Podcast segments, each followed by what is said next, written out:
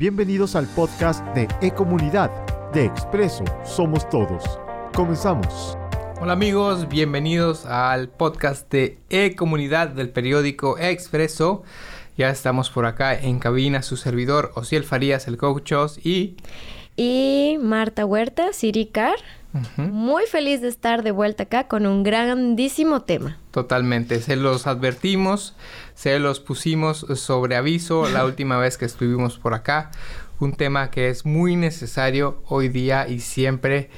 Este, y cada vez más vigente, se ve cada vez más un poco en, en libros, en temas en las redes sociales, pero creo que esto apenas es el principio de un boom que es necesario. Estamos hablando de la sanación del niño interior. Así es que nada más para que sepan, tenemos a una experta en el tema aquí mi adorada City Car es coach de vida. Apasionada, más bien. Y, profesional, definitivamente, porque ha guiado ya, es, es un poco modesta, ha guiado ya varios, varios grupos y varias sesiones de terapia en torno a la sanación de el niño interno con un taller muy, muy sanador que se los digo porque yo ya lo viví y es algo que definitivamente todos deberíamos de hacer de alguna manera u otra. Sí, es información que a mí me encantaría que tocara cada vez más todas las sociedades, ¿no?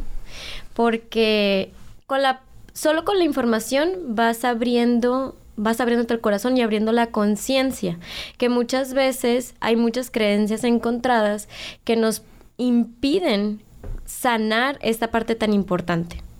Pero, a ver, tú que eres la experta para las personas que apenas han escuchado como que este término, ¿qué, es el niño interior y por qué tenemos que sanarlo o voltearlo a ver siquiera? Cuando yo empecé el certificado con Alejandra Plaza, que es de coaching de vida espiritual, me acuerdo que iba iniciando, eh, acabábamos de salir embarazados de Emilio. Entonces fue muy impactante para mí porque el primer módulo se trató de conocer las heridas del niño interior. Y yo lo primero que pensé es, yo no lo necesito porque yo tuve una infancia muy bonita y creo que es lo que rige actualmente. Mi infancia fue bonita, yo no tengo el niño interno herido. Y lo que me fui dando cuenta a raíz, eh, a medida que el certificado iba avanzando y los módulos iban aumentando y la información iba cayendo, y es lo que, lo que Alejandra Plaza menciona es, todos tenemos un niño interno herido en algún, en algún grado. ¿Por qué? porque no sabemos hasta qué grado nos hirieron las, las creencias, la crianza, el estilo, los mensajes ocultos que nosotros recibíamos. Y para aquí, para, para iniciar, tenemos que partir con el paso número uno, entender cómo se va hiriendo a un niño desde el vientre. Porque muchas veces creemos que nada más si hubo a lo mejor violencia física o, algún tipo de abuso y ya. Entonces, y no, la, en realidad es un tema eh, bastante amplio. Las heridas emocionales en un niño son inmensas y son socialmente aceptadas. Eso es lo que a mí todavía me inquieta, como el estilo de crianza tradicional y socialmente aceptado es es como un machote para herir constantemente eh, las emociones en un niño. Claro. Y a medida que va creciendo el niño, se van detonando estos factores como tristeza, depresión, vacío existencial, eh, y se pueden desencadenar en enfermedades. Y luego decimos, pues no sé de dónde viene, no sé por qué mi autoestima está tan baja, no sé por qué no me valoro, no sé por qué dejo que me pisen o no pongo límites, o no sé por qué yo piso a los demás y brinco límites. Entonces, todas esas características que no relacionamos con nuestra infancia son los que nos tienen como gallinas sin cabeza dando círculos, pensando que pues es que así es la vida, así es esto, yo qué voy a hacer, ¿no? Así es. Eh, y sobre todo ahorita hablabas de este patrón, este modelo, este machote de, paternidad de crianza bajo el que nos regimos en México y creo que en general, sobre todo este que le tocó mucho a, nuestros padres, a nuestros abuelos y a nosotros, incluso quizás no tan severo, pero aún así, y aún en los padres de, de nuestra edad se ve el papá mamá tiene la razón porque son adultos, tú eres un niño, tú te callas, tú no opinas, tú... Voltear a ver al niño como un ser inferior al adulto desvaloriza mucho. Entonces, eh, lo que... Bueno, yo primero parto con aquí el disclaimer oficial es, nuestros papás no son culpables. No hay culpa, no podemos sentarnos a decir, ay, es que a mí me fue así en la vida porque mis papás tuvieron la culpa. Nosotros elegimos a nuestros padres y desde ahí hay que partir que ya una vez que nosotros somos adultos somos 100% responsables de ir detrás de estas como huellas, ¿no? Estas em, señales, migajas de pan para para sanar nuestro interior. No es responsabilidad de nuestros padres ya, no es culpa de ellos tampoco. Somos como cuando recién te conocí, tú me lo dijiste. Somos personas heridas hiriendo, somos víctimas, víctimas de víctimas. Víctimas de víctimas, exactamente. Hay que entender también que nuestros padres tuvieron una tienen un niño interno sumamente herido entonces todo esto, este modelo nada más se va replicando de modo que vamos perpetuando aquello que aprendimos y normalizamos en nuestra infancia. Totalmente, lo normalizamos y, lo repetimos una y otra vez. Y es, aceptado, ¿no? Es, es, y a mí de verdad que... Mm, me queda clarísimo todo esto que nos dice Siri, porque yo lo viví en carne propia. Sí, este, yo desde que la conocí, le pueden preguntar, le expresé mi, mi inquietud, mi sueño dorado de tener hijos. Y es impresionante como una cosa es quererlo y soñarlo y como otra cosa es, órale, ya llegó, ya está aquí y ¡pum! Se abre una caja de Pandora, un estuche de heridas, de programaciones, de creencias en torno a la crianza. Básicamente lo que he aprendido de Siri es todas las heridas de tu infancia se ponen a flor de piel y pues órale, ahora sí enfréntalas y o repites ahora sí el patrón, el machote de, de lo que tú aprendiste, de cómo te criaron a ti o es tu oportunidad dorada para romper, pero duele, enchila, arde, desespera y es todo un reto, pero es nuestra área de oportunidad como padres. Empezamos a tratar a nuestros hijos de la misma manera en la que nos trataron a nosotros, aun cuando prometimos, juramos no hacerlo.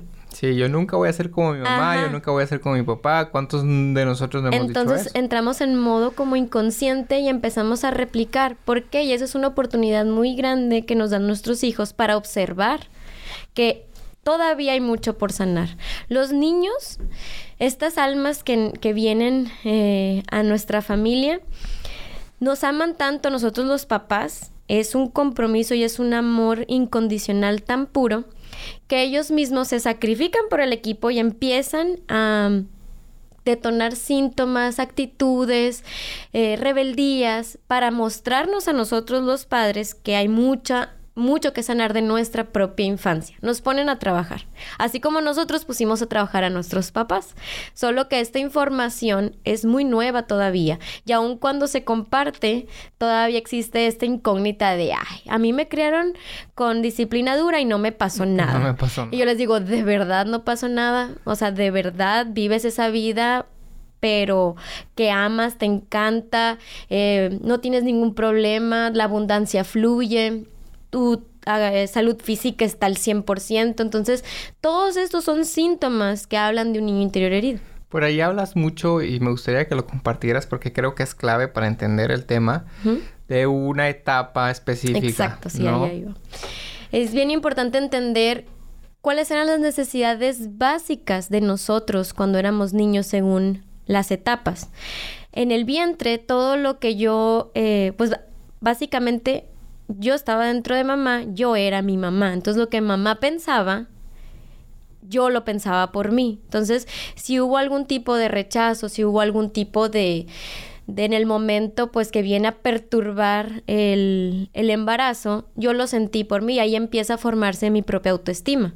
¿Cómo me veo yo a mí misma, mi yo? ¿Cómo, cómo, cómo lo que yo siento por mí se empieza a formar cuando yo estaba en el vientre. Si hubo rechazo, si no hubo una aceptación total por parte de mi mamá o por parte de la familia, o bien si mi mamá sí me aceptaba, pero a mi mamá la rechazaron, todo ese rechazo lo con ese empecé, con ese, con ese sentimiento, con esas emociones empecé yo a, a, formar mis propias conexiones neuronales. Claro, entonces que hay de embarazos no deseados. Exactamente, es muy triste que muchas veces puede ser embarazo no deseado y una vez que nace el niño, toda la familia lo acepta. Y entonces este niño que, que se sintió aceptado cuando nació, llega a la adolescencia, llega a la adultez y siente un rechazo y puede que en el momento presente no haya ninguna coincidencia, es totalmente aceptado y ha sido totalmente aceptado todo el tiempo, pero él se siente completamente rechazado. Y esta emoción la trae cargando desde el vientre y muchas veces no lo sabe. Entonces también en la siguiente etapa, que es la bienvenida al mundo, necesitábamos llegar eh, pues en un, en un ambiente totalmente cálido, en un ambiente amoroso. ¿Y qué pasa muchas veces? Se programa una cesárea, el bebé ni siquiera tiene esta intención o deseo por, por salir al mundo entonces, todavía. Todavía, todavía no es su momento. Y eso a mí es lo que me encanta, cómo se puede comunicar el bebé con el cuerpo de la mamá y hacer como un, un, equipo, un trabajo en equipo para mandar las contracciones, inundar el cuerpo de la mamá de hormonas, de oxitocina, de prolactina. Entonces, que son las hormonas del amor, la hormona de, de la ternura, que es la prolactina y la, de la hormona de la lactancia. Entonces, cuando un bebé deciden hacer, se ponen trabajo equipo con la mamá, la mamá completamente se inunda de estas hormonas que al mismo tiempo, si hay estas hormonas de oxitocina y prolactina, no puede haber adrenalina y cortisol, que son las hormonas del miedo y del estrés. Normalmente, cuando una, una mujer va, va, a tener el bebé, se siente mucho miedo y mucho estrés. Entonces, inundamos el cuerpo de adrenalina y cortisol, inhibimos las otras hormonas. Entonces, si inhibimos las hormonas como prolactina y oxitocina, se siente como un dejo, un, una, no voy a decir depresión postparto, pero una como un rompimiento. Vemos al bebé, lo digo porque yo lo viví, no digo, no estoy hablando de nada que yo no haya sentido vemos al bebé a los ojos y decimos que no lo tengo que amar con todas mis fuerzas. Entonces ahí empieza mucha confusión y ahí empieza a darse como esta depresión postparto, ¿no? este blues postparto. En diferentes grados, pero sucede, ¿no? Porque es un duelo. Y yo hasta que no lo viví y me puse a estudiar y aprender, entendí que este apego lo iba a formar con mi cría paso a paso. Iba a ser más complejo para mí, no imposible, pero más complejo para mí. Porque... Por la cesárea. Exactamente no le permitía a mi cuerpo comprender que yo ya iba a tener al bebé y el bebé por lo tanto también hay un como un, un, miedo, un sentimiento de de abrumación por yo estaba en tu vientre cálidamente te, escuchaba y me sentía totalmente confortado y confortable y de repente estoy en una bandeja fría. en este frío mundo y ajá, Con manos que me tocan, me miden, me pesan, me manipulan, luego me arropan y estoy en un cunero, estoy alejada de la persona que yo sentía que era mi fuente de protección. Entonces también el bebé lo interpreta como un abandono, como un rechazo, ¿no? Entonces desde ahí hay que ir escribiendo cómo fue mi historia, cómo fue mi, mi infancia, cómo se fue escribiendo mi nacimiento, para entender cómo entonces por qué tengo estas emociones encriptadas en mi cuerpo y en mis sentimientos y en mis emociones y no, no entiendo de dónde vienen. Claro, y entonces hay que estudiar, hay que preguntar a nuestras mamás, hay que armar sin las juzgar, piezas, ¿no? Sin juzgar, siempre con una comprensión y un amor total a nuestros padres que se hizo lo que se pudo, se hizo lo mejor que se pudo. Entonces no fue, no fueron ganas de, de lastimarnos ni de herirnos, pero sí es importante verlo del otro lado, sí es importante ver cómo se fue escribiendo nuestra historia. Porque si sientes este abandono, muy probablemente viene de esta parte de tu nacimiento. Luego la siguiente etapa, los estoy dando como un toque rápido, ¿no? Es muchísimo más profundo, pero nada más para tener como una idea ligera. La siguiente etapa es pues el recién nacido. ¿Qué necesita realmente un recién nacido?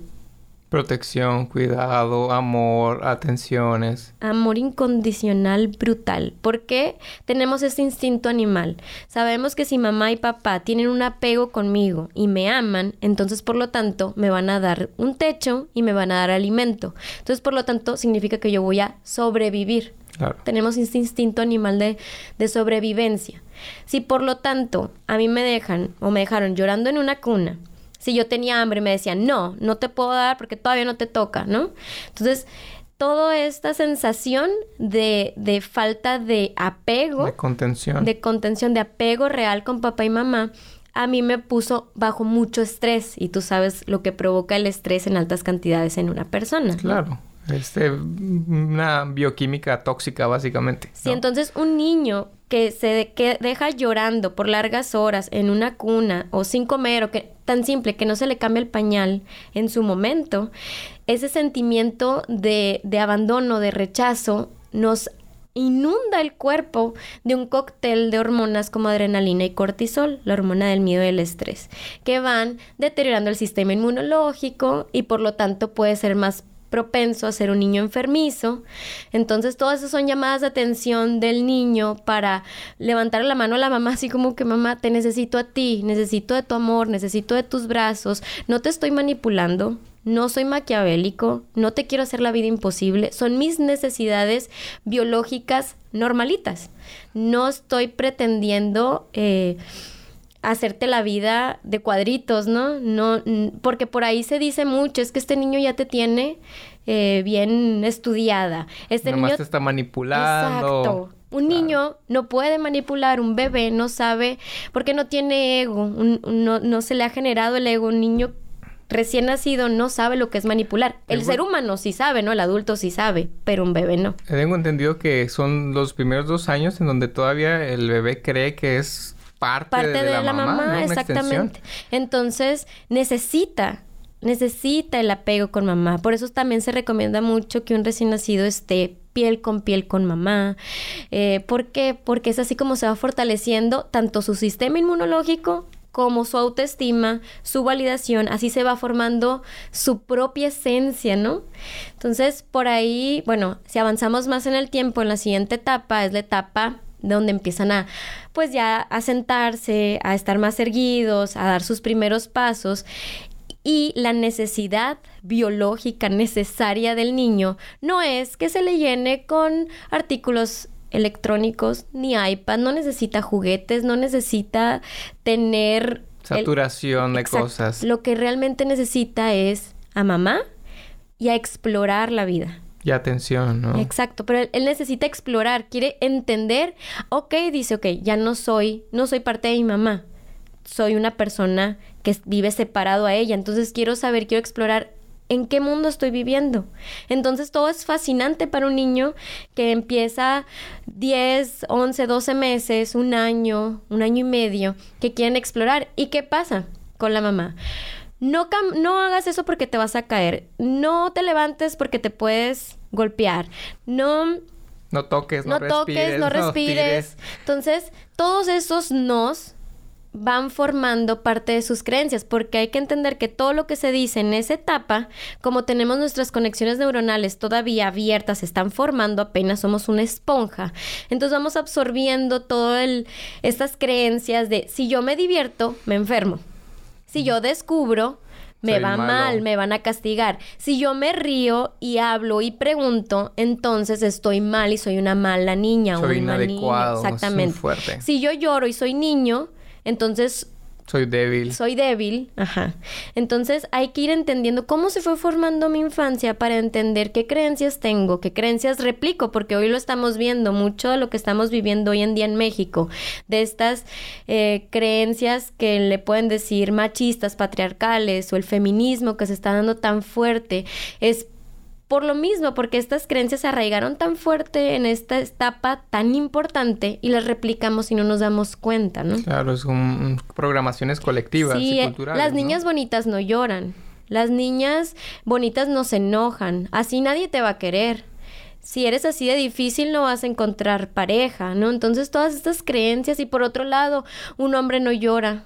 Un niño eh, no sé, hay cientos de afirmaciones y creencias tan machistas y no nos damos cuenta y son socialmente aceptadas. Por ahí escribí un poco en Instagram de, esto, pero es, no sé cómo compenetrar en ese tema porque es demasiado grande, demasiado importante. Tenemos que parar antena todo el tiempo.